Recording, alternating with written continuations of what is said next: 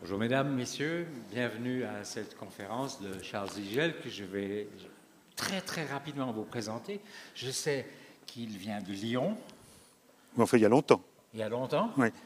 Et que c'est un homme de radio. Alors, euh, euh, qu'est-ce que vous faisiez Qu'est-ce que vous faites à la radio Enfin, Je, je parle. Je, ah ben, j'ai un micro là. Je parle. Je parle beaucoup. Peut-être trop d'ailleurs.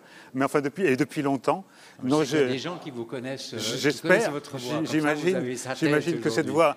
On me dit, on me dit toujours cette voix, cette voix, cette voix. Mais je trouve bon, c'est mal. Ah.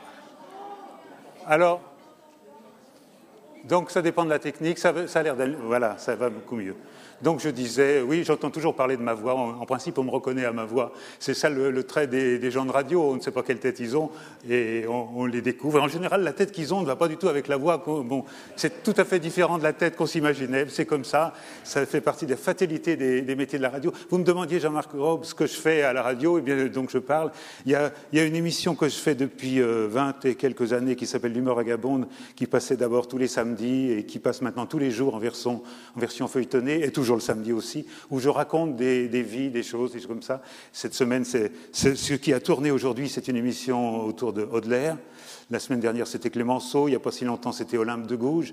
Donc, je parle de- j'évoque, j'essaye d'évoquer des personnages, j'essaye d'illustrer ça par des musiques qui ont souvent une, portion assez congrue, mais, j'essaye qu'elle soit bien, bien choisie. Et puis, d'autre part, j'ai une autre émission qui s'appelle Comme il vous plaira, qui passe le dimanche après-midi pendant deux heures. Ce sont de longs entretiens que je fais avec des gens de toutes sortes. Ça peut être des musiciens, mais, mais des écrivains, des, des cinéastes, enfin, tout- tout- tous les gens êtes- qui m'intéressent. Vous êtes l'homme à tout faire. Un peu ça, un peu ça, oui. je- euh, Charles Zigel va nous parler du Sacre du Printemps, mais surtout, j'aurais voulu, enfin, nous voulions qu'il nous parle de cette période-là, parce que c'est une période euh, charnière.